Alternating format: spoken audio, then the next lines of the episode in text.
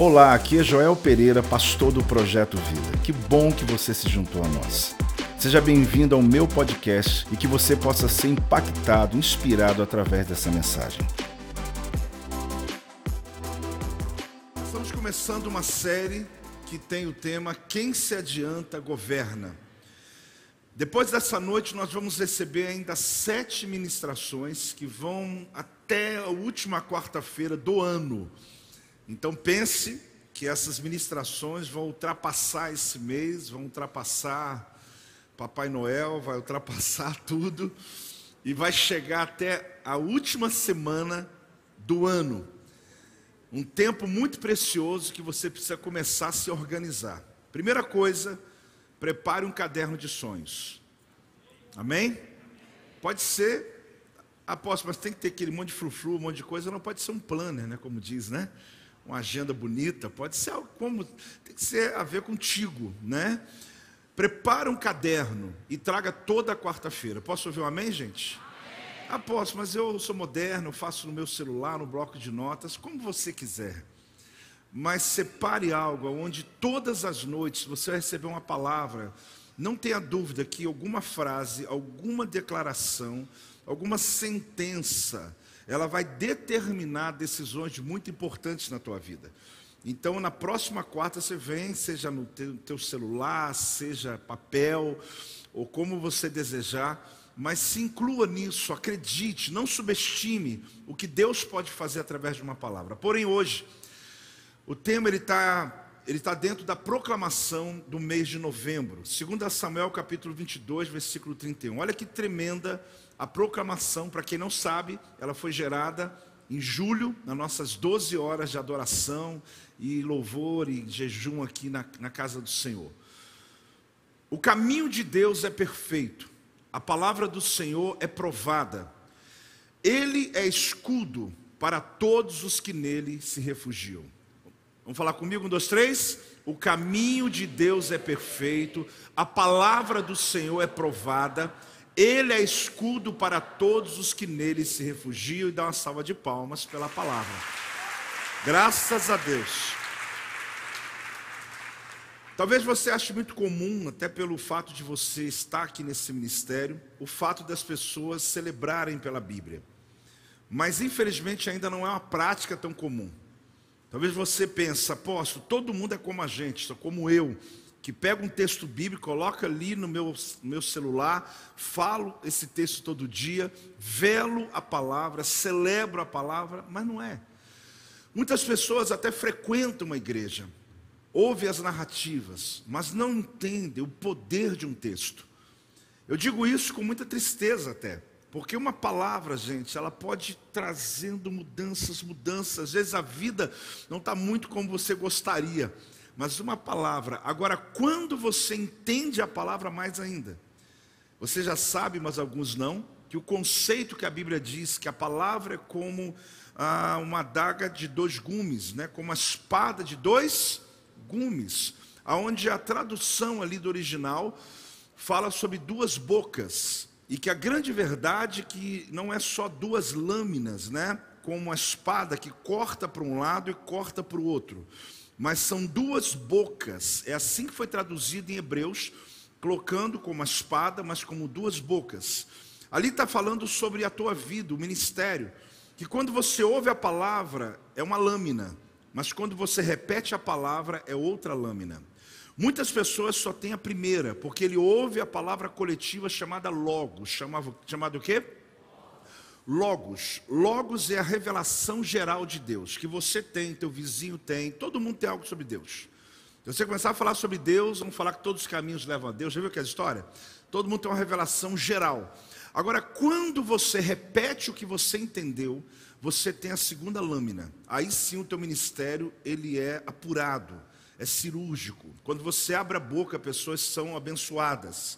Porque você não é daquele coletivo que fala de Deus só como todo mundo fala. Você tem experiência com Deus. Você tem testemunho de Deus. Quem está entendendo a diferença, dá um amém aí. Isso lhe faz diferente. Porque falar de Deus todos falam. Mas quando você entende um texto, nós acabamos de ler um texto, é a primeira lâmina. Agora, depois desse culto, você recebe a segunda. Por quê? Porque você agora vai saber o que esse texto diz. Apóstolo, mas se eu só dizer esse texto, fundamental, tremendo. Tem poder, já tem uma lâmina que corta. Mas se você quer um ministério aonde ele seja mais específico, você tem que ter a espada de dois gumes, que discerne, que faz o quê? Discerne, traz discernimento para a tua vida. Por isso, esse desejo, essa, esse respeito pela palavra, não é comum em todos os ambientes, mas eu agradeço tanto a Deus. O pastorear uma igreja que tem uma pressa, que tem vontade, que corre para dizer: Eu quero ouvir uma palavra, seja ela do apóstolo, da apóstola, dos bispos, enfim, aqueles que trazem aqui a verdade de Deus. Deixa eu ler agora o texto em outras versões. Seus caminhos são planos e retos, Sua palavra é provada. Todos os que nele se refugiam encontram proteção. Seu caminho é perfeito sua palavra é provada pelo fogo. Ele protege todos que se refugiam nele. Íntegra é a sua estrada. Afinado o dizer de Yahvé. Ele, o escudo de todos os que se abrigam nele. A ideia aqui, querido, é para você, o que é o caminho perfeito? Essa pergunta é tão importante porque para você hoje, quando a gente fala que o caminho de Deus é perfeito, quando o conceito de perfeição vem dentro de você, o que, que você pensa sobre ter uma vida perfeita, de ter uma caminhada perfeita, de ter uma vida que inspira outras pessoas? Essa perfeição, será que ela está baseada em quê? Muito provavelmente você pensou em plenitude, alegria, ou mesmo na ausência da angústia e de derrotas. É natural a gente acessar esse tema e já dizer: meu Deus, apóstolo, meu caminho perfeito, minha família, meus filhos em casa, saúde, dinheiro no banco. A gente tem aquela coisa meio plena, né? De um caminho perfeito naquilo que nós entendemos por perfeição. Ou mesmo na ausência da angústia, derrotas, como eu falei, é claro que para nós pode indicar o sentimento de realização em todas as áreas ou em algumas áreas da vida. Mas isso não corresponde com a realidade. Aliás, quando você olha a tua história, você percebe que se você olhasse caminho perfeito, baseado em todo esse sucesso, você dizer, apóstolo, meu caminho está imperfeito. E como eu sou servo de Deus e você também, como que a Bíblia afirma que o caminho de Deus é perfeito e você é filho de Deus? Quem aqui é filho de Deus, dá amém? E você, como filho de Deus, está passando pelo que está passando. Se você fosse delinear e colocar um papel branco, apóstolo, eu colocasse assim: escreve aí como está a tua estrada. E haviam as estradas tortas. E você dizer, apóstolo, assim está a minha vida. Minha vida está cheia de curvas, cheia de montanhas, cheia de vale, cheia de pontes, está cheia de dificuldade. E aí alguém pode dizer, isso não é perfeição. Porém, é aí que eu quero te ensinar hoje uma coisa muito importante. Porque quando você entender esse texto, para que você proclame ele todos os dias do mês de novembro, e que faça parte de um ensino da tua vida, para que você liberte a alma de muitos cristãos que carregam essa, essa ideia, né? De um caminho de flores, um caminho só de sucesso, um caminho triunfante. E a verdade, o que Davi, que escreve esse texto, está querendo dizer para nós, não é bem isso. A gente descobre o quê? Que o conceito de perfeição pode estar completamente equivocado. Por quê? A verdade é que servimos um Deus perfeito, cujo caminho também é perfeito. Fale comigo, eu sirvo um Deus perfeito, cujo caminho é perfeito. Então isso não vai mudar. Tudo que você possa viver na tua vida não vai mudar o que Deus é. Ele é um Deus perfeito e o caminho que ele trilhou para você é perfeito. Mas aí entra as perguntas, então por que vivo o que vivo, né? Esse mesmo Deus em que nele não há erro algum, age no meio das circunstâncias mais sombrias que alguém pode enfrentar. Você percebe como Deus se move nas sombras, Deus se move na escuridão, Deus se move no caos, se move no meio da imperfeição. A perfeição de Deus está muito longe daquilo que imaginamos. Eu escrevi isso para você entender que tem uma distância homérica entre aquilo que o Joel entende como perfeito e aquilo que Deus diz que é perfeito. Por isso eu não posso viver sem a Bíblia. Eu não posso apacentar sem a Bíblia. Porque quando eu ouvi alguém dizer para mim sobre os sofrimentos que ele passou, eu, Joel, vou dizer: meu Deus, isso é injusto. Quando eu ouvi uma narrativa de uma pessoa que está passando alguma coisa difícil na vida, eu vou tentar na minha alma resolver o problema dele. Eu não posso fazer isso. Eu tenho que dizer o que a Bíblia diz. Eu tenho que viver o que a Bíblia fala sobre mim.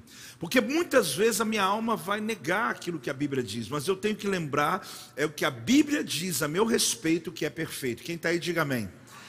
Isso é tão pontual, querido, e à medida que você se aproxima da palavra, mas após se aproximar da palavra, eu tenho que estudar, tenho que saber os originais. Não, faz só a escola de influência da igreja, já ajuda bem. Frequenta uma célula também vai te aproximar mais. O culto te ajuda muito, mas não é o suficiente. Não é o? Não é, não é mesmo. Apóstolo, mas eu domingo sou abençoado. Mas você não tem noção do que é uma pessoa que de fato se expõe às Escrituras que está disposto a se aprofundar na palavra, e eu te desafio nesse mês de novembro a buscar esse, esse desejo, sabe, essa vontade, que não seja um peso para você, meu Deus, eu tenho que ler a Bíblia hoje. Não, que você fique ansioso no trânsito, dizendo: estou chegando em casa, estou chegando em casa, eu vou estudar a palavra, ou então estou acordar de manhã, pegar o texto e ler a palavra de Deus. Olhando a natureza, a gente vê a perfeição, vê um sincronismo maravilhoso, até que a gente começa a deparar com os desajustes, pelo menos, se eu posso chamar de desajuste, a minha maneira de ver. Se você vê o final de uma, a vida de uma águia, o que ela tem que fazer para sobreviver depois de 40 anos de existência, ela tem que, com o bico dela, arrancar todas as penas dela, ela tem que sofrer, sangrar todo o corpo dela, lá na montanha, em jejum por muito tempo. Ela, após isso, ela pega o bico dela e raspa na rocha até ficar sem mais nada, a ponto de esperar dias e dias sem comer nada, para que ela possa viver mais 30 anos. Aí você diz: a natureza é perfeita, do meu ponto de vista, não seria. Porque eu ia dizer, Deus, por que, que esse animal tem que sofrer tanto?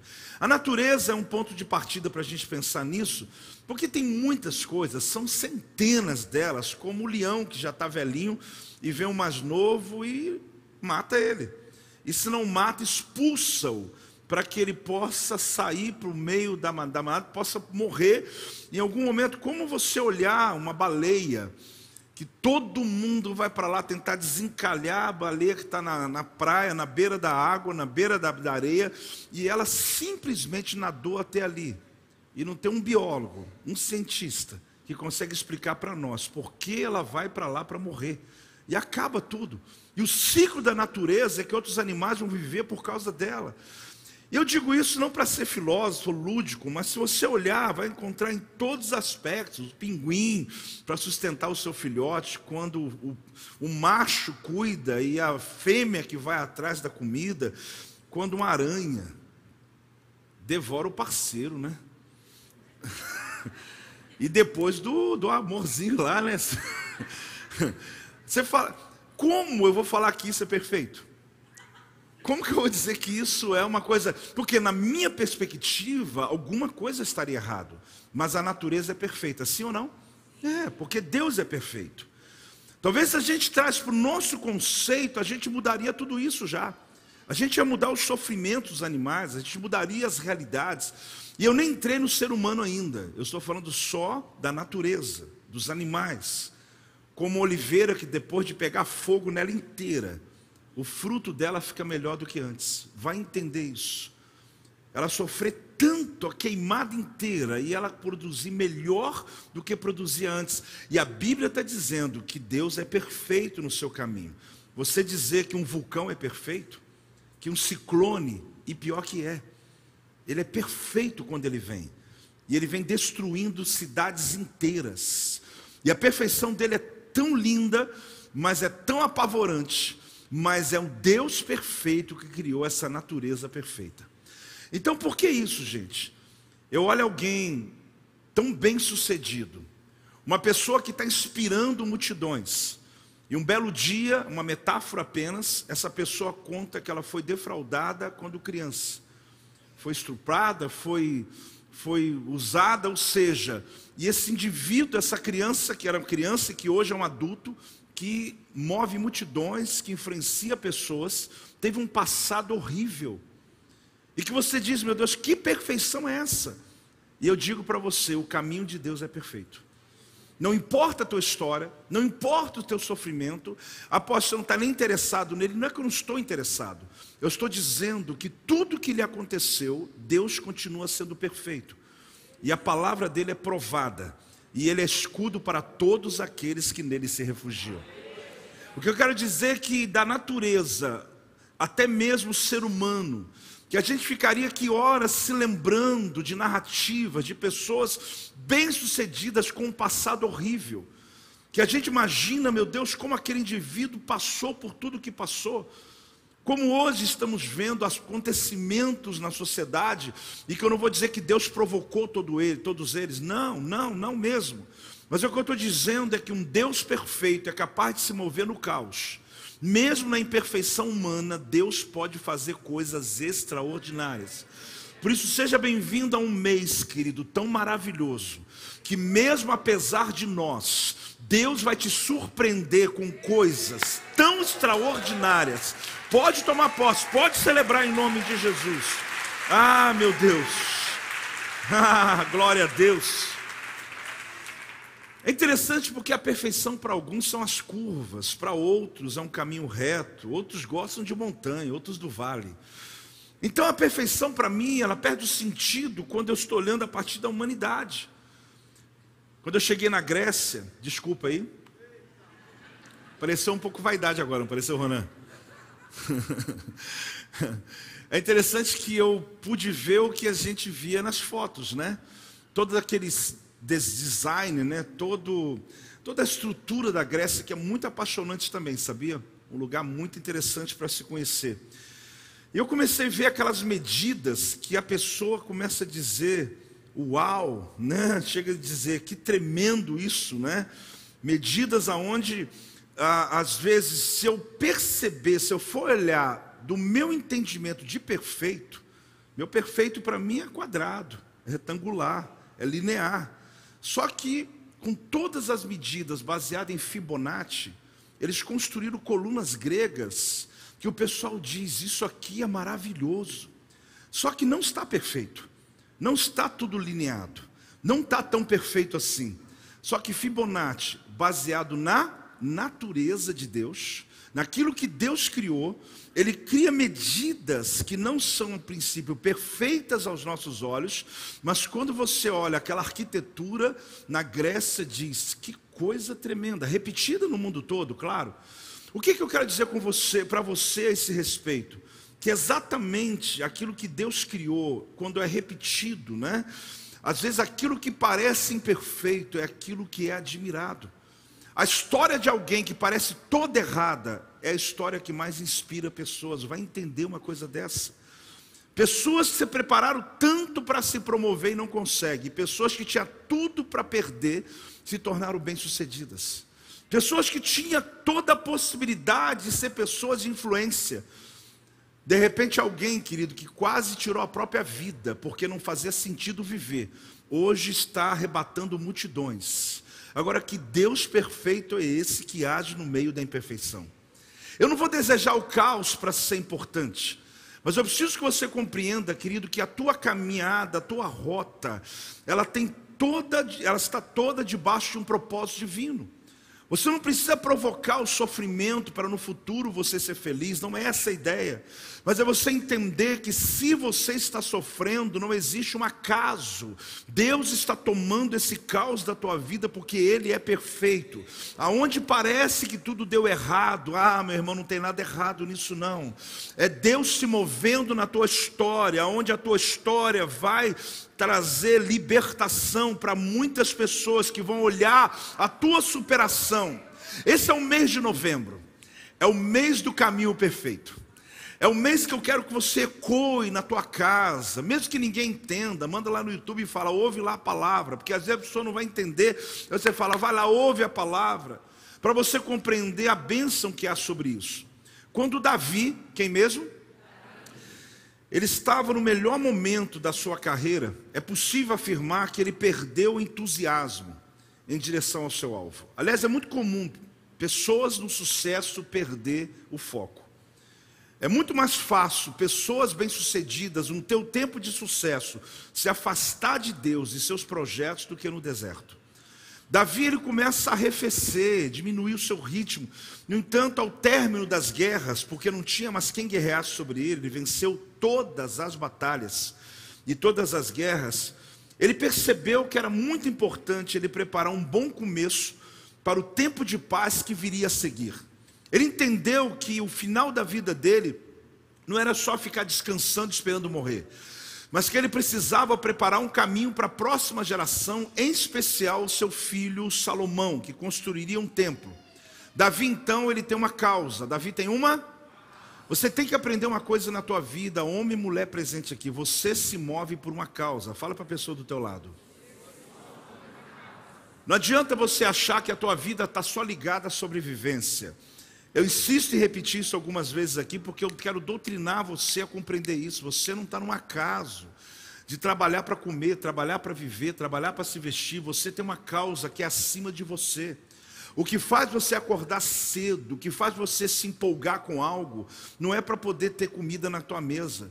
Isso se torna rotina. Mas quando você tem uma causa, isso te impulsiona, isso te move. Isso é quem tem sabe o que eu estou falando e quem não tem pede hoje uma causa para Deus. Se envolva com algo, né? Se mova sobre algo.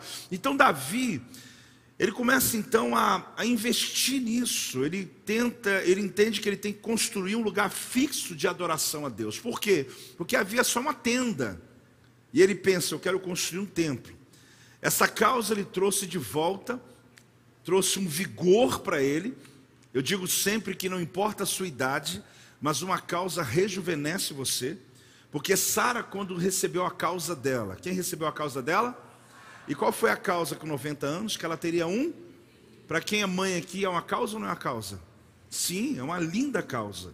Essa mulher, e para o pai também, com quase 100 anos, como é que vai pagar a faculdade desse menino? Né? Eu não vou morrer mais, eu tenho que viver pelo menos 20 anos. É essa a ideia. Você fala assim: eu não posso mais agora morrer. Como é que eu vou cuidar desse bebê, desse menino? A Sara, eu, eu, quero, eu já te ensinei, mas é muito importante você lembrar disso. Não foi mudado em nada no seu corpo externo, mas o interior dela rejuvenesceu. O útero dela rejuvenesceu. E ela ficou grávida. Então, quando você tem uma causa, pode não te mudar por fora, mas por dentro muda tudo. Porque você recebe algo tão lindo que você começa a sonhar de novo. Não importa a tua idade, não importa nada, não importa a tua condição financeira.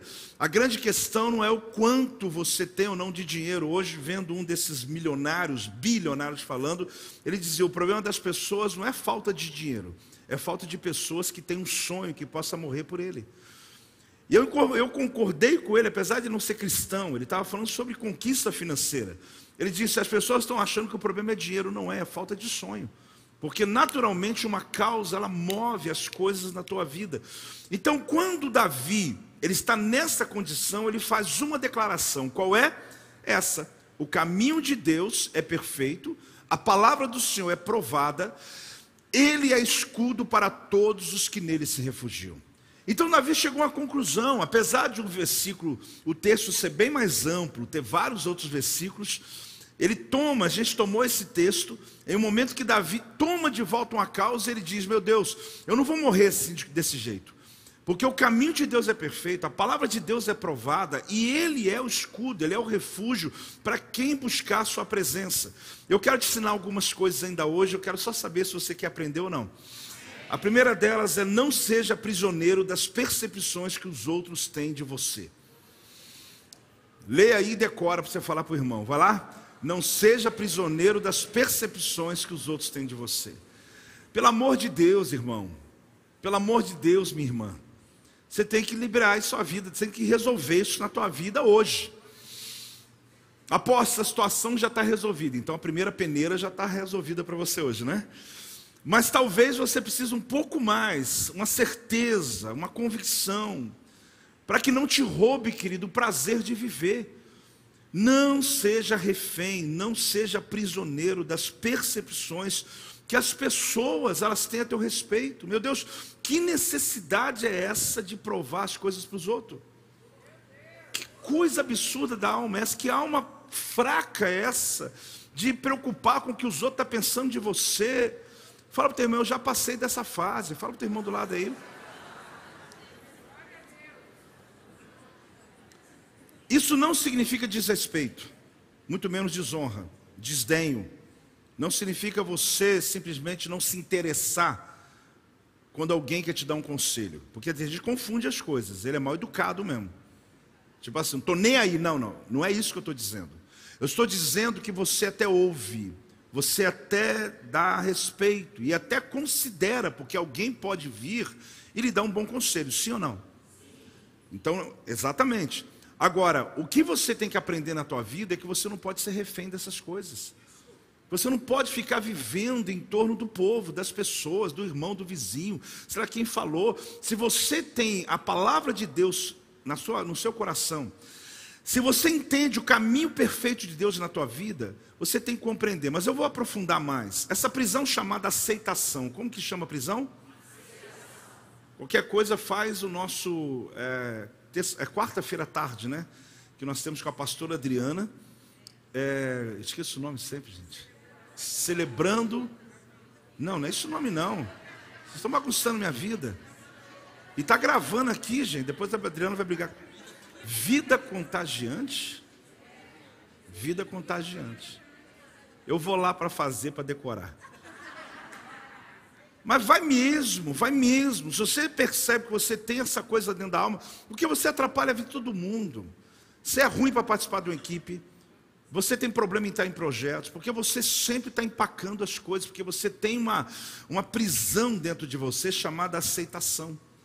Então as suas ações passam por essa peneira o tempo todo, e às vezes você não consegue andar com Deus na, na, na velocidade que Deus está dando para a tua vida. Irmão, o ano não acabou, tem dois meses inteiros para você resolver esse problema aí.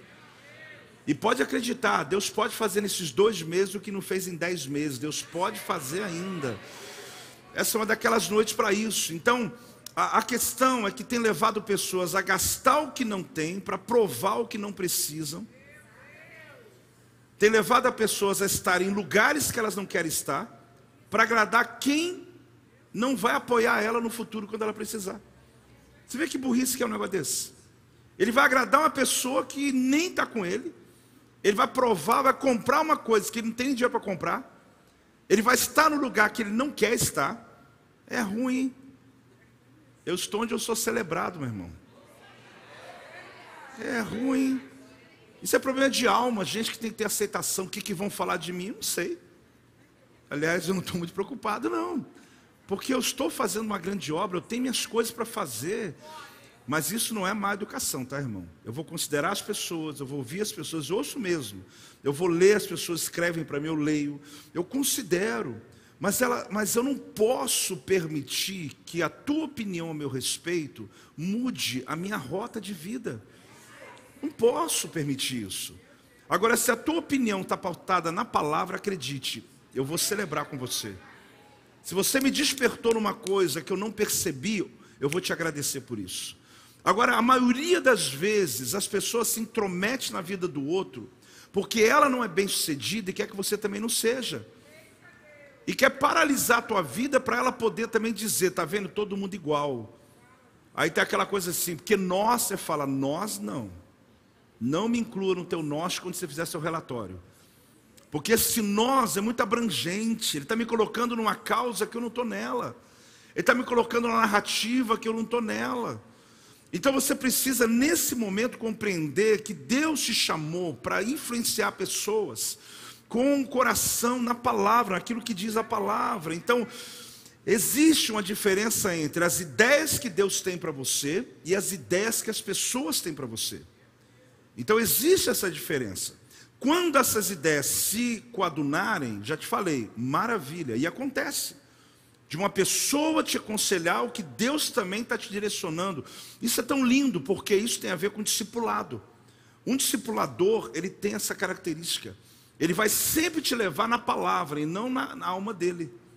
Não naquilo que ele acha, não na emoção dele, porque ele está ali envolvido na situação e ele quer te empurrar para outro lado. Não, discipulado não é assim. Discipulado a gente diz o que a Bíblia diz. Então, baseado, e às vezes até o contrário, a gente não quer ser duro, porque a Bíblia está sendo dura com a pessoa e a gente, não, eu vou aliviar. Não, o discipulador fala a verdade. Fala a verdade em amor, em amor. Então, grande parte do sofrimento humano é causado por uma necessidade de aparência. Se o caminho de Deus é perfeito, querido, eu preciso compreender o caminho de Deus na minha vida. A necessidade de aparência é como se tivéssemos que dar satisfação a todas as pessoas. A resposta é: agradeço sua preocupação, mas estou trabalhando em algo. Qual é a resposta? Agradeço a sua preocupação, mas estou trabalhando em algo. Existem momentos, pastor Fábio, que nós tomamos decisões na vida de que não vou procrastinar, não vou esperar mais para poder mudar uma área da minha vida. Seja minha saúde, seja meu casamento. E é interessante porque enquanto você estava no erro, você tinha pessoas à sua volta te apoiando, dizendo: é isso mesmo, está tudo bem, vamos ali tomar uma cervejinha, vamos tudo mais e tal. E o que acontece? A pessoa, ela está te envolvendo numa causa, como ele disse, porque pessoas que não têm sucesso, elas querem que você também não tenha sucesso. Quando Davi, ele matou Golias, irmãos, ele arrumou um grande problema. Porque por 40 dias, todo mundo concordou, não tem um homem aqui em Israel que pode derrubar esse homem. Aí chegou um menino, 17 anos de idade, e matou o gigante, acabou tudo. Aí como que eu vou chegar em casa e falar agora assim, é, não tem jeito de derrubar aquele gigante. A mulher fala assim, mas tem um menino que matou ele aí. Né? Sabe aquela pessoa que diz, na empresa ninguém consegue vender tanto assim, aí chega um cara vende o dobro. Você sabe quando alguém diz assim, ah, esse negócio de 100 ovelhas ninguém vai atingir, aí chega alguém e apresenta 200. Você sabe o que acontece, irmãos? Você tem que andar com paradigmas maiores. Porque você não anda pela sua capacidade, você anda pelo teu propósito. Deus te deu o suficiente para cumprir o propósito que Ele tem na tua vida. Você tem que aprender um fundamento muito importante: a tua história, a tua escolha, o teu propósito é a escolha de Deus. Toda a tua história até aqui tem a ver com o que você escolheu na vida. Mas quando Deus lhe deu um propósito, Ele te deu ferramentas, armas, unção, poder para realizar. Então, às vezes, você olha para o teu passado, domingo eu preguei sobre isso, a pessoa não olha para frente, olha para o passado, e ela fica presa ali às limitações da vida dela, irmão. Jesus entrou em você, você não é uma pessoa limitada como antes, Jesus entrou em você. Então aqui é interessante porque, quando alguém falar, agradeça, estou trabalhando em algo. Então, olha bem, essa é a frase. Eu vou falar, eu vou falar aqui algumas coisas e você vai, após a minha frase, dizer, mas estou trabalhando em algo. Daqui a pouco vai mudar para porquê. Posso não parecer bem agora, mas talvez eu não seja impressionante agora. Posso não ter dinheiro agora. Posso ser um estudante vivendo à base de macarrão instantâneo. Talvez eu precise estudar enquanto você vai ao jogo de futebol. Agora você vai mudar para por quê? Talvez eu não possa fazer todas as coisas divertidas que você pode fazer, porque estou trabalhando, estou na academia, estou correndo, estou lendo livros duas horas da manhã, estou acordando de madrugada para orar, eu estou meio sumido das festas. Eu não estou muito na internet ultimamente. As pessoas precisam entender uma coisa na vida, querido. Sempre que você está trabalhando em algo, você passa por um período de sofrimento. Se você perde aqui, você ganha lá. Dá uma salva de palmas ao Senhor. Você está mais alto.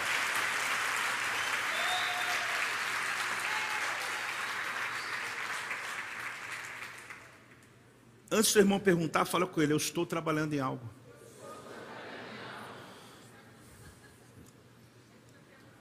É porque eu não estou vendo muito você, a gente está indo jogar um futebol. É porque eu estou trabalhando em algo. Irmão, não tem como você mudar a sua vida, continuar com a mesma rotina que você tinha. Não tem como você mudar a sua vida financeira, gastão igual você continua sendo. As pessoas vão sentir falta de você por um tempo porque você está trabalhando em algo na tua vida. Só que quando a tua vida emergir, vão chamar de sorte. É sorte? Não. é porque você creu numa palavra de Deus, que também não só você trabalhou, não. Deus trabalhou a sua vida naquele tempo. Deus abençoou a tua vida naquele tempo. A gente faz 21 dias de jejuns, faz, outros meia boca não faz. Aí você está ali, aí tem festa, posso, mas é o mesmo meu aniversário, tem um monte de coisa, né? E as pessoas vão achar estranho você falar, eu estou trabalhando em algo, meu irmão. Me respeita. Você já percebeu que tem gente que fica até de mal com você? Mas você não vai viajar final de semana? Não, vão, não, não, não vamos para Angras? Aliás, o que você está fazendo aqui hoje com esse feriadão, hein? Porque...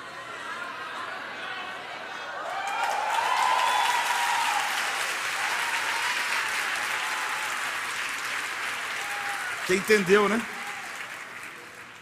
Se você consegue entender isso, querido, você vai sair dessa vida do sortudo e vai começar a mudar a vida para abençoado.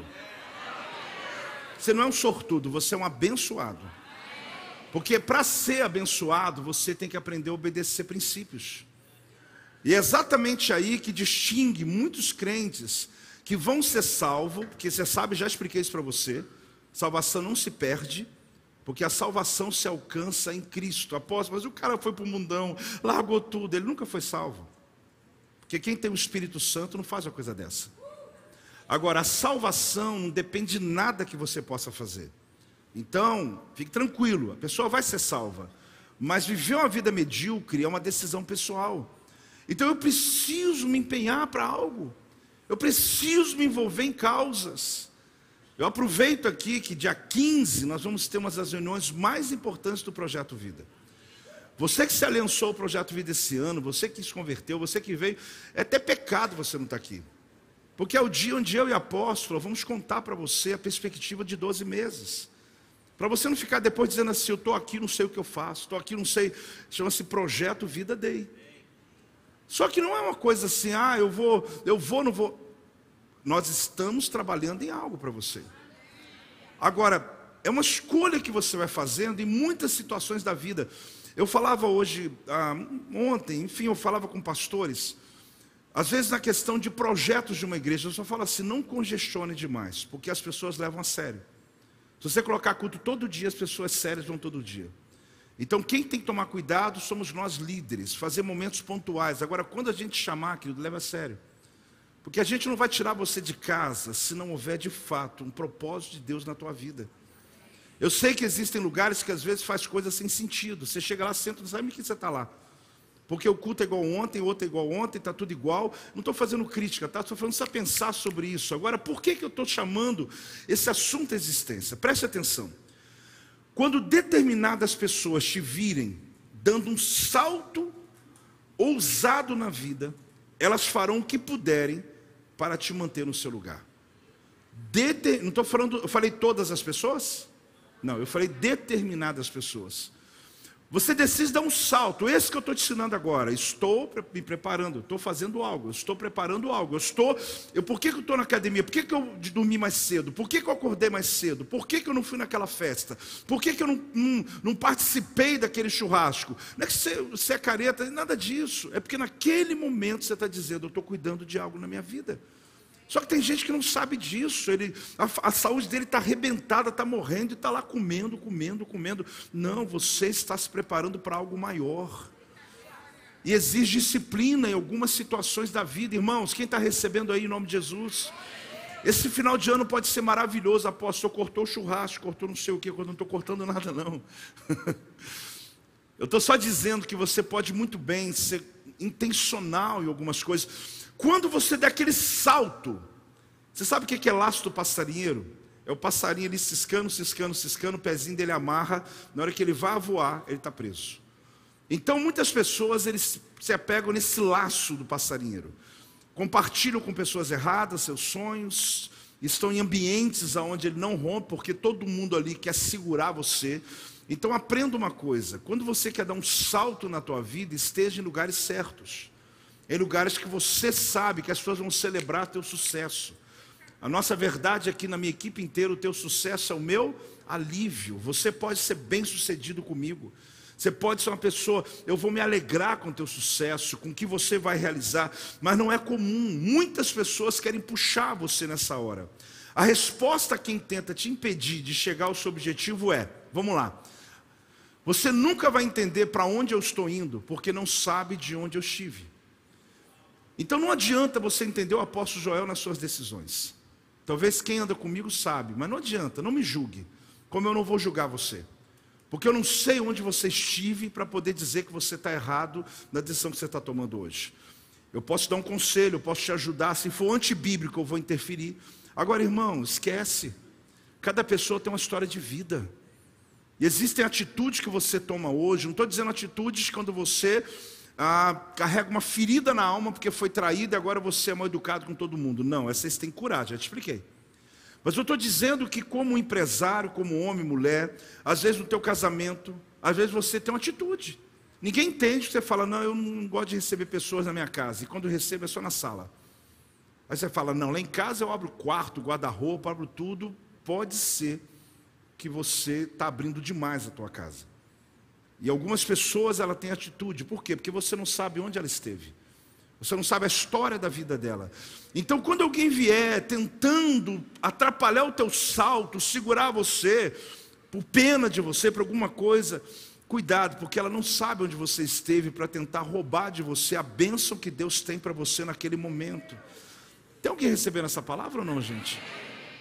Eu entendo que essa palavra, ela pode nos ajudar muito a tomar decisões e continuar a nossa vida. Agora, muitos querem acessar o lugar onde você chegou, mas não faz ideia de onde você passou para chegar até aí. Elas querem ter o carro que você tem, quer ter a casa que você tem, quer ter a condição que você tem de três horas da tarde sair para poder praticar um esporte.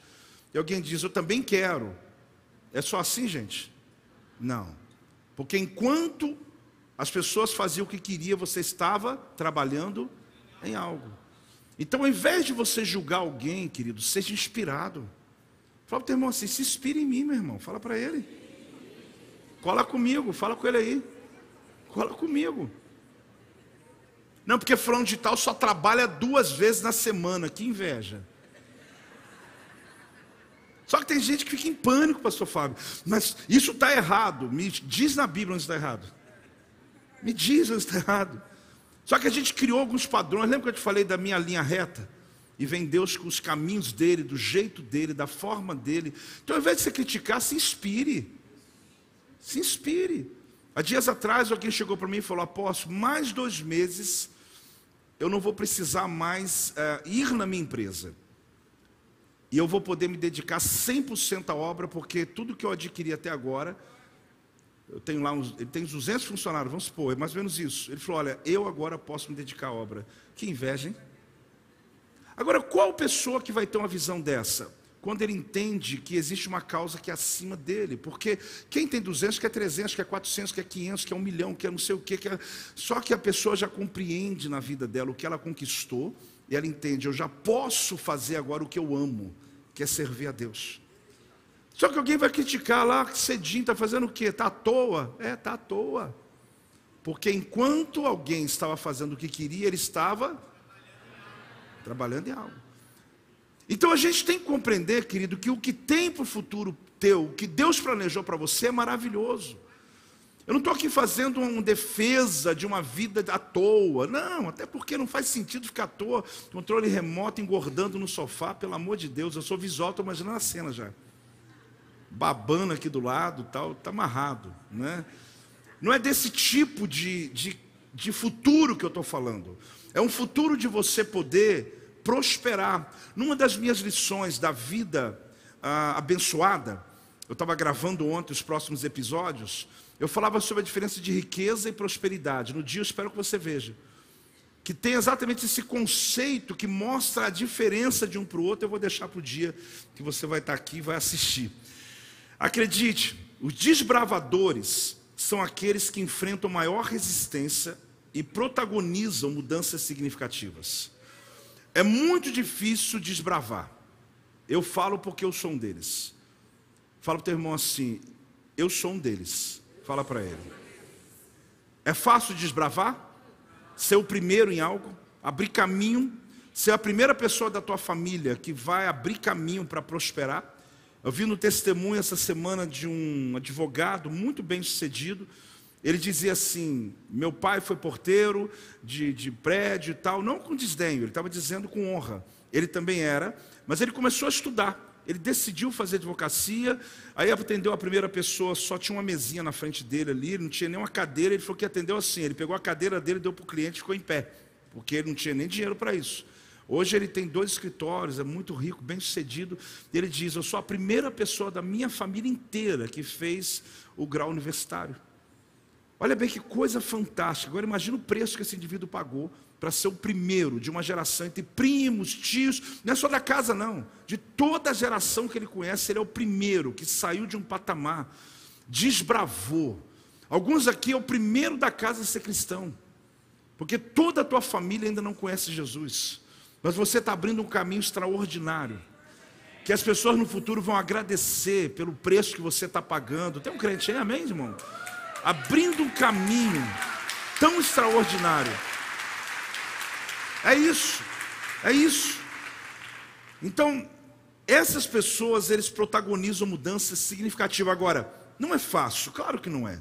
É evidente que você enfrentará problemas quando se propor aí nas novas fases, para novas fases, principalmente vindo daqueles que estão muito próximos de você. Lembra de Davi no Vale de Elá? Já falei aqui. Na hora que ele foi enfrentar Golias, muita gente ria dele, muita gente desdenhava, muita gente achava: esse menino está perdido, até que ele levantou a cabeça do gigante. Acabou, calou todo mundo.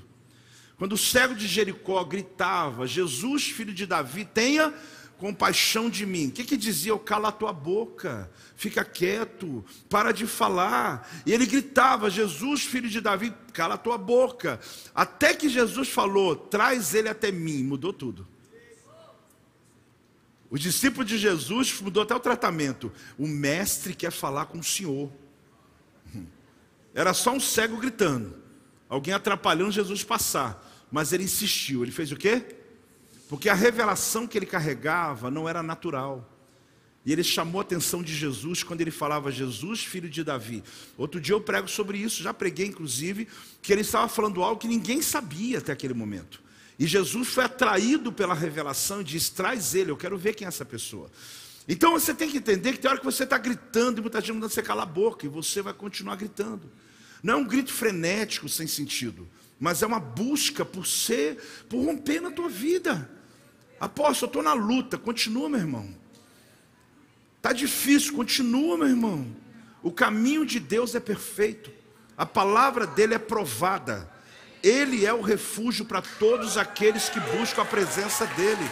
Ele vai te honrar. Não economiza, não, dá salva de palmas mais alto aí.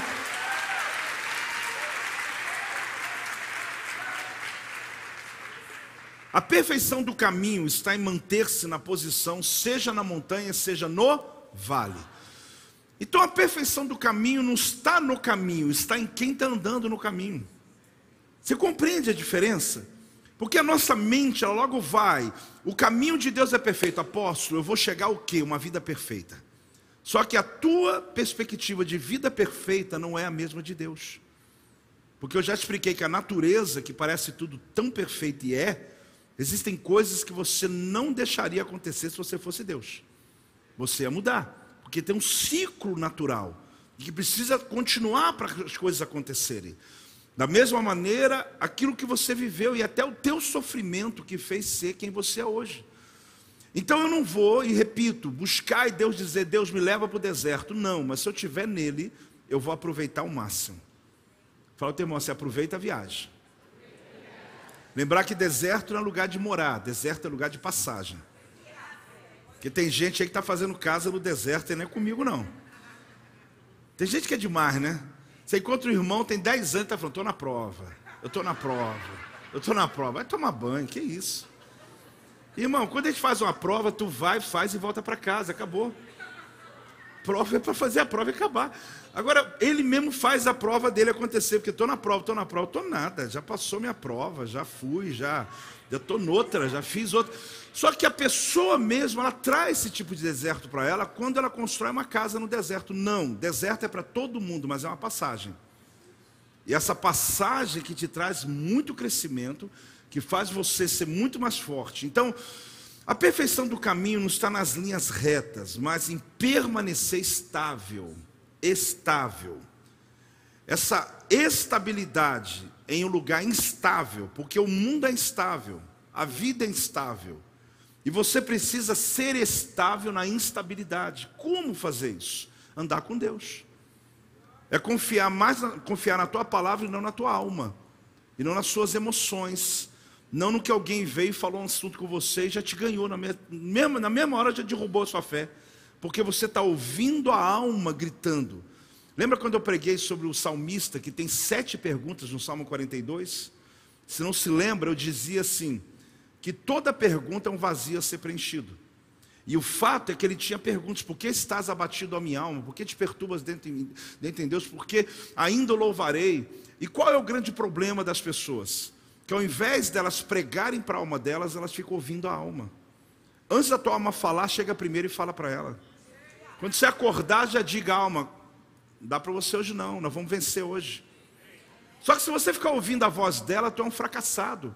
Porque a tua alma sempre vai dizer as limitações e lembrar de onde você saiu. Só que a tua fala na palavra vai dizer aonde você vai chegar. Então, irmão, em nome de Jesus, você chegou longe demais pelo que você já sabe, mas tem algo muito maior para acontecer na tua vida. E eu estou entrando esse mês, essa meia-noite de hoje, eu entrei esse mês dizendo: Deus, eu estou com muita expectativa. Mas, irmão, não é só uma, uma, uma um encorajamento, não, eu estou mesmo. Minha vida está acontecendo tantas coisas nesses dias que eu estou assustado, porque eu estou até pensando, Deus, o que, que é isso? Porque Deus está com vontade de abençoar. Ele só precisa de pessoas prontas, fiéis. Eu sou dizimista, sou ofertante. Então, quando a bênção chega, eu falo, Deus, estou aqui. Por que, que eu estou dizendo isso? Nós vamos aprender sobre isso. É a gente compreender a Bíblia.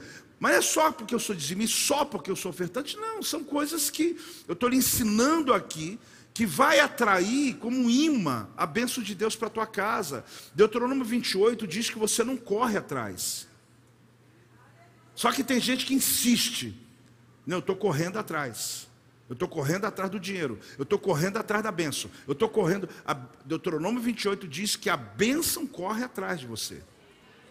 Mas só que lá tem uma série Apóstolo, eu gosto muito de pregar aquele texto, podia pregar de novo. Tem uma série ali de princípios que a pessoa segue, que diz que aquela pessoa não precisa correr atrás de nada, que a bênção vem atrás dela. Vocês não estão crendo, né? A gente tem que pregar esse texto então, você saber, Deuteronômio 28. As bênçãos e as maldições. Por quê? Porque a pessoa que não tem princípios, ela tem que ficar correndo atrás. Meu Deus, é muito difícil. Ela vive a vida dela tentando salvar o próximo dia, salvar o próximo e o próximo. Eu já te expliquei, irmão, eu respeito a tua realidade. E sei que existem ciclos. Uma coisa é você viver um tempo da tua vida na escassez, uma coisa é você viver a vida inteira sendo servo de Deus, lavado remido pelo sangue do Cordeiro. Você tem a mente de Cristo, uma inteligência absurda, uma criatividade de Deus em você pessoas que podem ser mudadas a partir da tua vida. Quem está crendo? Não precisa dar palma, não, só fala assim, amém. amém. É, porque você precisa crer nisso. Fala assim comigo: o caminho de Deus é perfeito, a palavra do Senhor é provada. Olha que termo lindo sobre a palavra. A palavra do Senhor é provada pelo fogo, é refinada. Significa que a palavra do Senhor é totalmente genuína. As traduções que eu fui lendo diz que a palavra de Deus é uma promessa impecável. Olha que coisa bonita. É uma promessa impecável. A palavra do eterno é pura.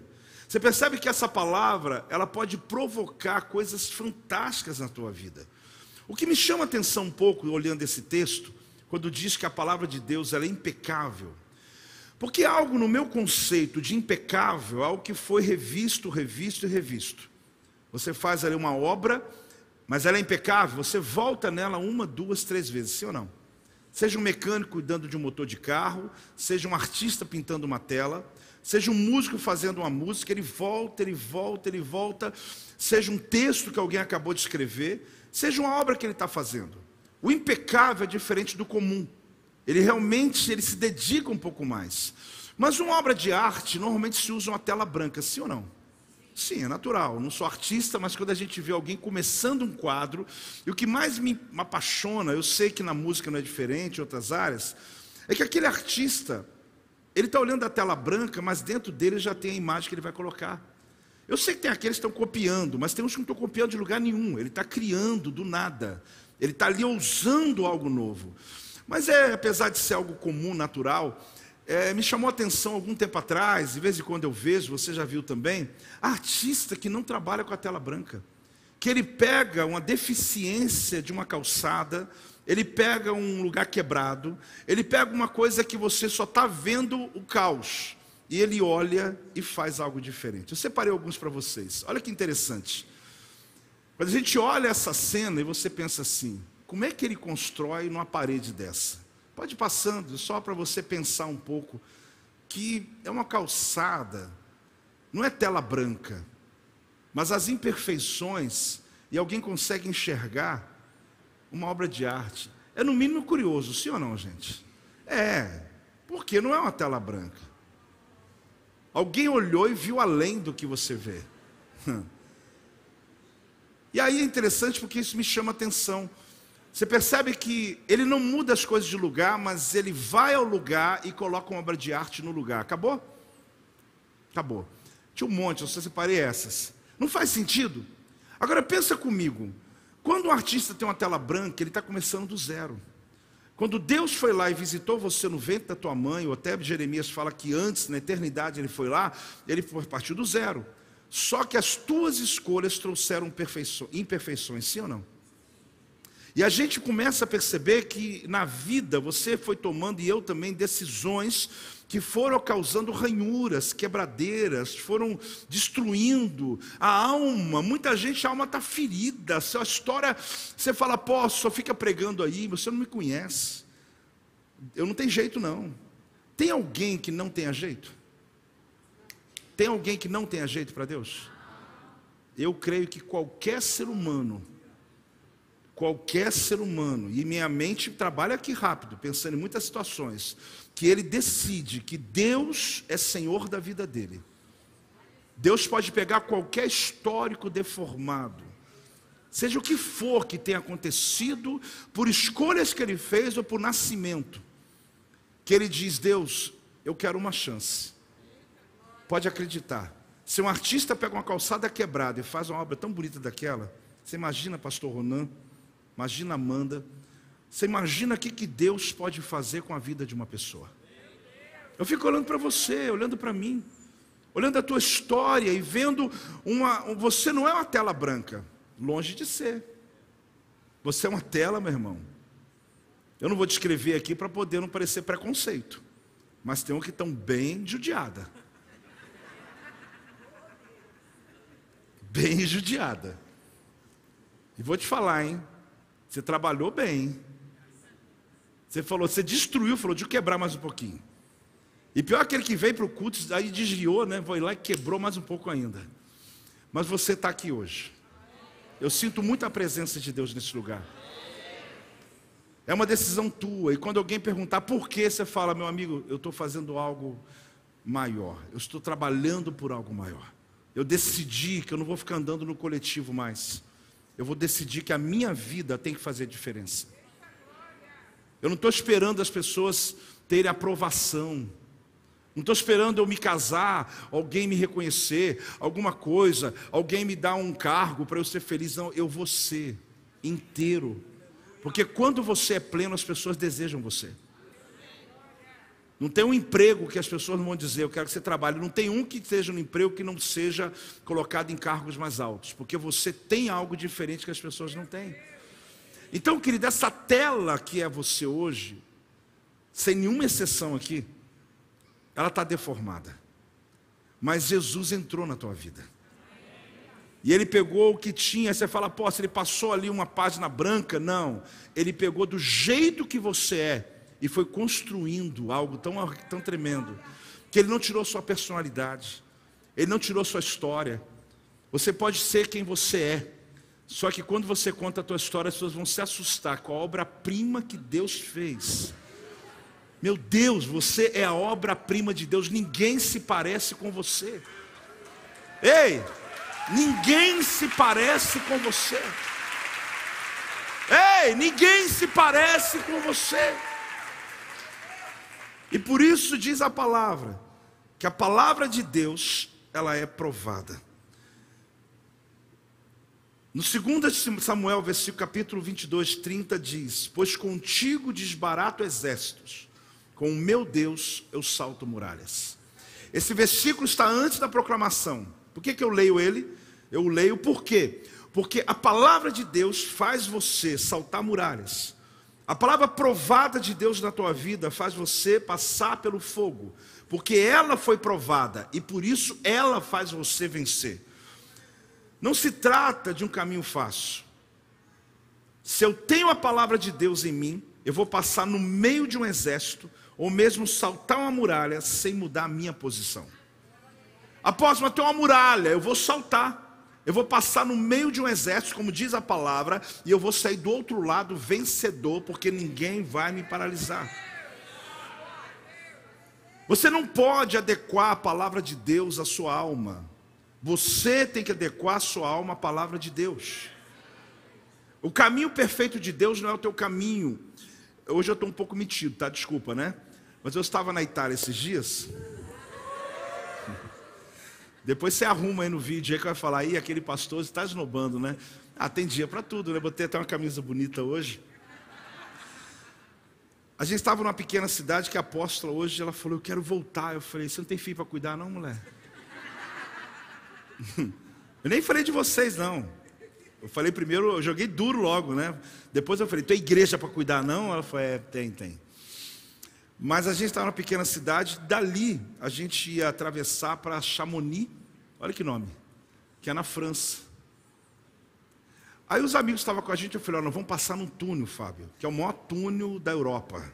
Vai ficar tempo passando túnel. Aí quando a gente pegou, colocou no Waze, a, a viagem era três horas. Eu falei, não, mas essa viagem é uma hora.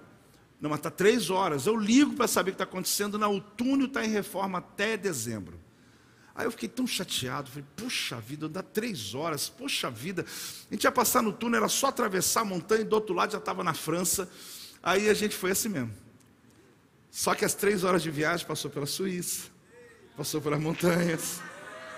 E no meio do caminho eu já estava agradecendo a Deus pelo túnel que estava fechado.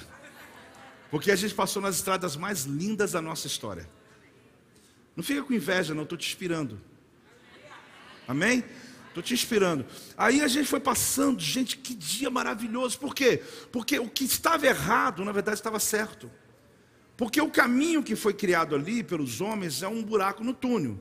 Mas o caminho que a gente fez de curvas e montanhas é o caminho perfeito. Que demora mais, que, que é, tem montanha, que tem vale, mas era o mais absurdamente maravilhoso. Então não reclame quando a tua rota mudar, querido, e parecer que demorou mais tempo.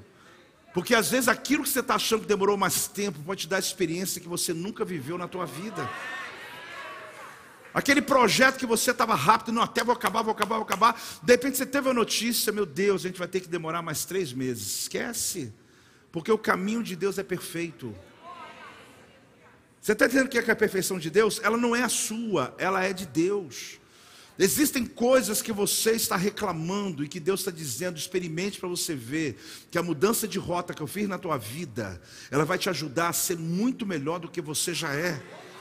Então, antes de você reclamar de qualquer coisa, gente, pelo amor de Deus, vocês estão pegando essa palavra mesmo? Antes de você começar, já antes assim, ah, mas estragou meu dia. Ah, meu Deus, eu estava contando que eu acabasse a prestação mês que vem, não deu, acabou, fui mandado embora. Irmão, calma, calma. Porque Deus é perfeito, você sabe, eu sei. O caminho dele também é? Está resolvido isso, sim ou não? Então eu tenho que descansar nele. Eu preciso crer que Ele está no controle das coisas. E quanto mais eu tiver um coração grato, mesmo no caos, eu vou provocar um ambiente à minha volta que pessoas não vão acreditar que existe. Eu estou arrepiado falando isso para você, irmão. É algo tremendo que Deus faz. Então, assim, mas chega de esnobar essas viagens aí, vamos lá. Então você não tem que adequar a palavra. Ah, não, a palavra tem que ser do meu jeito. Não, irmão, você que se adequa a ela. Você que segue o rumo dela. Tem curva, faz a curva. Tem isso, faço, tem que fazer. Que coisa linda é você poder ter um, uma palavra de Deus para você. Vai lá e faz. Agora, eu termino que o salmista diz: Ele é minha proteção. Fala comigo, Ele é minha proteção. O texto de Davi é um texto de vitória, é um cântico de vitória nas batalhas. Ele está apresentando o salvador dos aflitos e o terror dos orgulhosos. Esse é um resumo do texto de Davi. Ele está apresentando esse salvador dos aflitos e o terror dos orgulhosos. Ele está dizendo que quem busca a presença dele terá o seu, a sua proteção. Mas quem se levanta contra, vai ter um exército contra ele. Então Deus está mostrando o quê? Olha o texto. Ele é escudo para todos os que nele refugiam. Vamos falar juntos? Ele é escudo para todos os que nele refugiam. Pergunta antes da gente orar: Ele é escudo para todos? Não. Lê de novo. Ele é escudo para todos? Não. Você tem que ler a Bíblia inteira o texto inteiro, ele é escudo para todos que têm ele como refúgio. Porque não tem como eu achar que todo mundo vai ter o refúgio de Deus, sendo que tem gente que grita para o céu esperando no panteão de deuses, no Olimpo, algum Deus aparecer. Ele nem sabe para quem ele está gritando. É alguém gritando socorro para quem chegar primeiro. O Deus que chegar, o santo que chegar, quem me ajudar, tá bom. É muito diferente. Deixa eu explicar uma coisa para você entre clamor e invocação. Quem quer aprender, diga amém. Estou terminando já. Clamor, querido, é um grito no alto. É um grito geral. Me ajuda!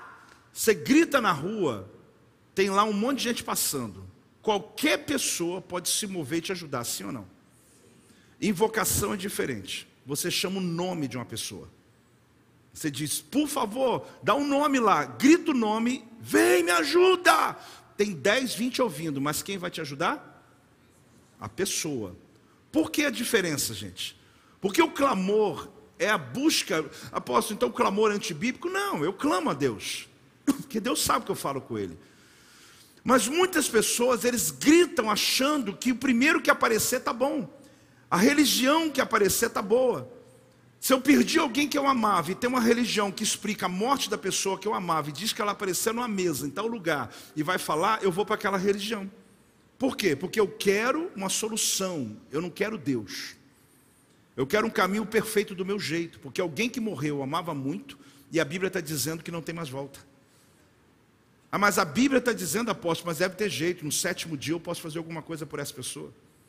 A Bíblia está dizendo que não tem jeito, mas eu posso ir numa mesa lá dar a mão para todo mundo e a voz dele aparecer e eu ouvir meu filho falar. Desculpe, irmãos, mas a, a pessoa no sofrimento é capaz de provocar uma própria religião, porque ela está gritando para qualquer lado. Quem tiver solução para o meu sofrimento agora, eu vou adorar ele. Então para de ser só um crente do clamor e seja um crente da invocação. A invocação é quando eu sei quem eu estou chamando. E eu sei o que ele pode fazer por mim. Porque eu sei o que a palavra de Deus diz a respeito daquela situação. Quando eu te convido para estudar a Bíblia, querida, é para você parar de ser um crente aleatório que grita para tudo que é Deus. E você vai orar a Deus sabendo que tem princípio. Deus, eu quero resolver o problema financeiro. Você gritou. Só que você sabe que o Deus que é dono do ouro e da prata, e é o mesmo Deus que fala comigo, faça prova de mim, quando isso sincroniza, meu irmão, tu pode invocar. Porque você vai dizer, o Deus de Israel o Deus da minha vida. Eu sei que o Senhor tem uma promessa, porque eu sou fiel ao Senhor. Agora tem gente que vive a vida inteira só gritando, gritando, gritando, gritando. Eu fiz um teste esses dias. É interessante, porque eu estava aqui na minha sala aqui atrás, eu prego uns quatro cultos, vocês sabem disso, quando eu estou aqui na cidade, e já não tem mais jeito agora, ainda mais que mudou o horário agora, impossível voltar para casa. Então eu fico direto. Aí uma tarde eu tive um problema que eu estava com meu iPad, esqueci o cabo de alimentação do iPad. Aí eu olhei aquela situação falei, meu Deus, apesar de eu posso até decorar a palavra, mas às vezes eu gosto de ter anotado. Pode acabar a bateria no quarto culto. Eu tinha duas saídas, mas eu fiz um teste. Quase sabendo o resultado, mas eu pensei que ia ter uma chance de não ser. Eu tenho uma equipe de mais de 30 pastores num grupo de WhatsApp. Eu coloquei dizendo meu problema, coloquei a foto do cabo, que é diferente, que a pessoa pode nem ter igual, mas isso não é o problema, e disse a situação que estava, e estou esperando até hoje. Não sei se enquanto eu estou pregando aqui, algum pastor levou lá, mas já tem mais de mês isso, então. Triste, né? Mas eu soube uma coisa que eu já sabia. Porque eu tenho uma equipe que resolve problemas, eles são exímios, eles foram treinados não para cumprir ordem, eles cumprem missão. Vocês sabem disso? Eles multiplicam, são homens e mulheres de Deus, e nem estou aqui, que tadinhos, né? Denegrindo. Eu estou só dizendo uma coisa para você, apesar da incompetência coletiva, porque coletivamente nós somos assim. Não veio um filho de Deus para trazer um cabo ou dizer, olha, ainda coloquei, quem for vir, me avisa antes, estou esperando até hoje. Triste, não é? Eu sou um treinador de equipe. Só que eu sei, vou te explicar. Se eu colocasse o nome de um deles, em menos de meia hora o cabo estava aqui. Por quê? Porque eu sei que é assim. Porque é assim, inclusive, que eu trabalho. Eu não trabalho no coletivo. Eu não pergunto assim, quem pode ir no hospital fazer uma visita? Eu já coloco o nome. Quem pode ser o quê? Não tem quem pode. Eu vou treinar, eu já vou, porque esse assunto tem a ver com esse, esse assunto tem a ver com esse, esse assunto tem a ver com esse, e acabou, resolvido o problema, porque vai fazer. Agora eu coloquei no coletivo. Vocês estão entendendo? Ninguém veio, ninguém perguntou. Bateria do meu iPad acabou e Jesus abençoou.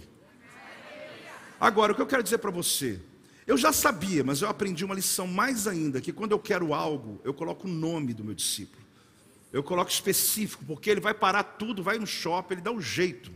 Ele vai ligar para o discípulo dele, vai mover, a, ele move a volta redonda inteira, mas ele vai chegar com cabo aqui de helicóptero se for necessário. Por quê? Porque eles foram treinados para resolver problema. Aprenda uma coisa, querido. Quando você clama no coletivo, você dificilmente vai conseguir resolver seus problemas. Você tem que aprender quem Deus é na tua vida. Porque Deus do céu, Ele é o Deus Todo-Poderoso. Agora, quando você chama como mais um, quem vier primeiro eu vou adorar, você vai ficar esperando até hoje. Mas quando você invoca o nome dele, quando você diz, e ele sabe que você está falando com ele, por que ele sabe? Porque você tem intimidade. Ele sabe que você não está gritando quem chegar primeiro. Você fala, Deus, o Senhor. E do jeito que ele fizer, você vai dizer: o caminho dele é perfeito. Eu não vou achar alternativa em outra religião. Eu não vou buscar um outro Deus melhor. Eu não vou buscar outra Bíblia melhor. Eu não vou buscar outra igreja melhor. Eu vou ouvir o que Deus tem para mim ali e vou dizer: Senhor, muito obrigado. Mesmo que não foi do jeito que minha alma se agradou, mas eu confio que o Senhor é perfeito. A Sua palavra foi provada pelo fogo, então eu sei que o Senhor tem o melhor para a minha vida. Se você recebe, fica de pé. Se você recebe de verdade, dá uma salva de palmas muito, muito alto, muito alto ao Senhor. Ei! Dá um glória a Deus aí, meu irmão.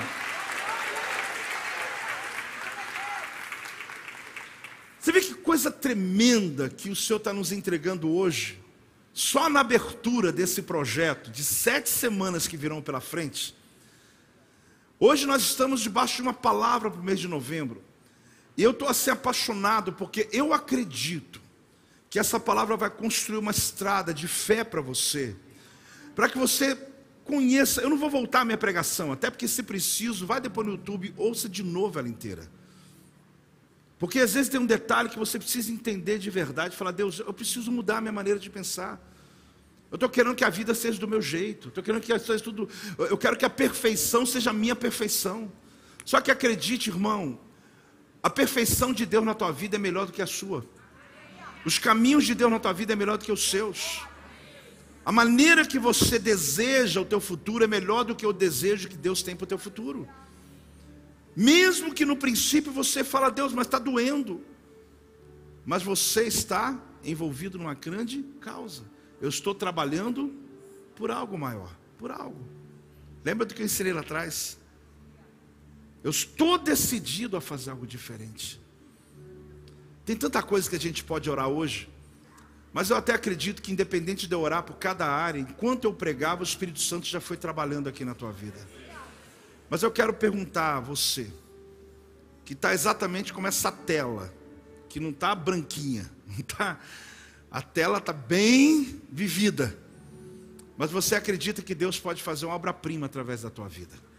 As primeiras pessoas que eu vou perguntar e chamar aqui, aqueles que querem entregar a sua vida a Jesus. Aqueles que entenderam essa palavra e dizem, meu Deus, é isso que eu preciso.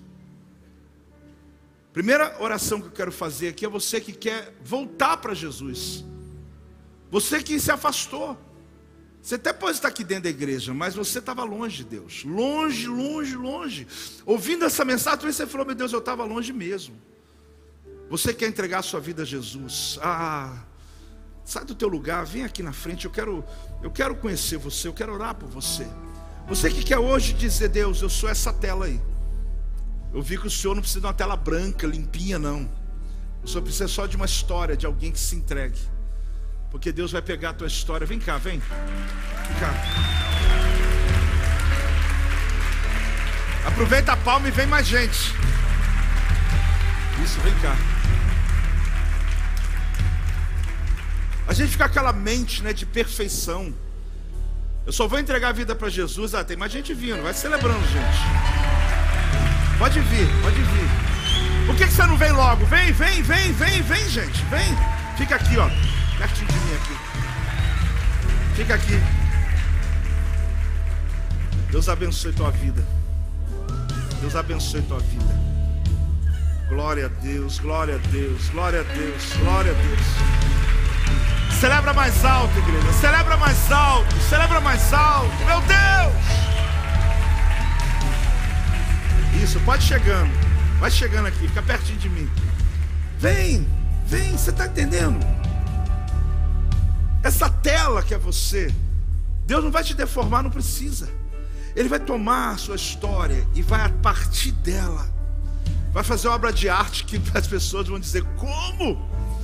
Que Deus pode pegar uma história assim e pode transformar numa bênção. Mas não é do teu jeito, tá, irmão? Não é tua perfeição. A nossa perfeição está longe da de Deus, mas acredite, a dele é perfeita. Tem mais gente? Vem logo, vem logo, vem logo. Você que hoje quer voltar para Jesus, ah, mas apóstolo, eu tenho uma pergunta. Depois você faz para quem vai te consolidar. No momento não é para perguntar, é para vir, é para entregar. Apóstolo, mas a minha história é decisão. Vem, vem. Quem é o próximo? Hoje Deus está chamando você para essa experiência. Vem. Isso, vem. Vem. Aproveita as palmas e vem. Isso, vem. Vem. Ei! Ei! Deus não está procurando perfeição. Pode vindo. Deus não está procurando uma, uma vida perfeita. Apóstolo, o dia que eu resolver minha vida, eu venho para Jesus. Irmão, já expliquei. Tu não vai vir nunca. Isso é coisa de religioso. Eu não mereço. É lógico que não. Lógico que não merece. Não se trata de merecer. Se trata de confiar que não importa como essa tela esteja, acredite, pode acreditar, Deus vai fazer uma obra-prima da tua vida. Você só precisa de uma coisa: se dispõe a dizer, Deus, faz a obra. A gente fica muito preocupado com depois, mas apóstolo, eu não sei se eu vou ter que eu tenho que deixar, eu não estou preocupado com isso. Eu não estou preocupado com isso. Se tem uma coisa, irmãos, que o projeto Vida não se preocupa é com depois.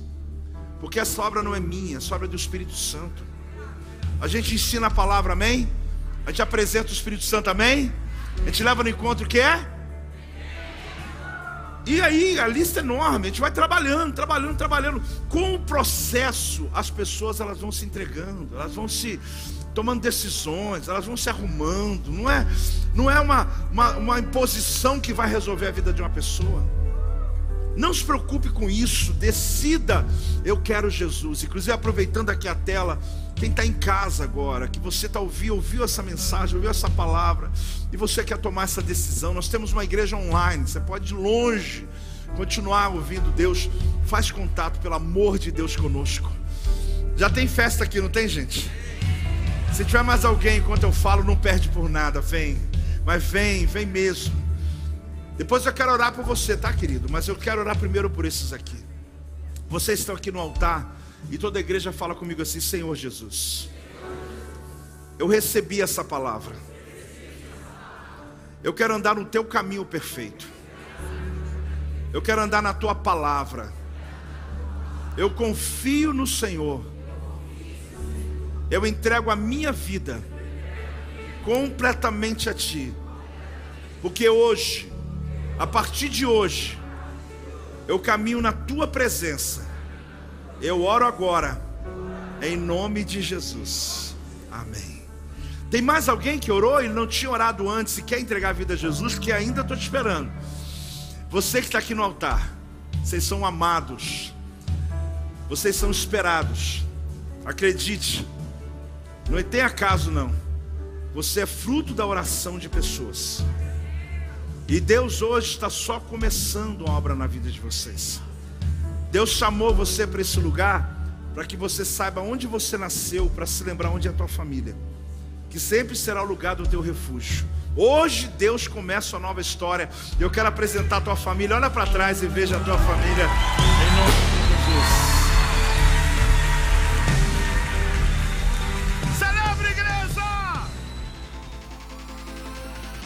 Este é o meu podcast. Você pode acompanhar meus conteúdos diários no Telegram e as mensagens completas no meu canal do YouTube. Não se esqueça de me seguir no Instagram. Compartilhe essa mensagem com outras pessoas e lembre-se: quem se adianta, governa.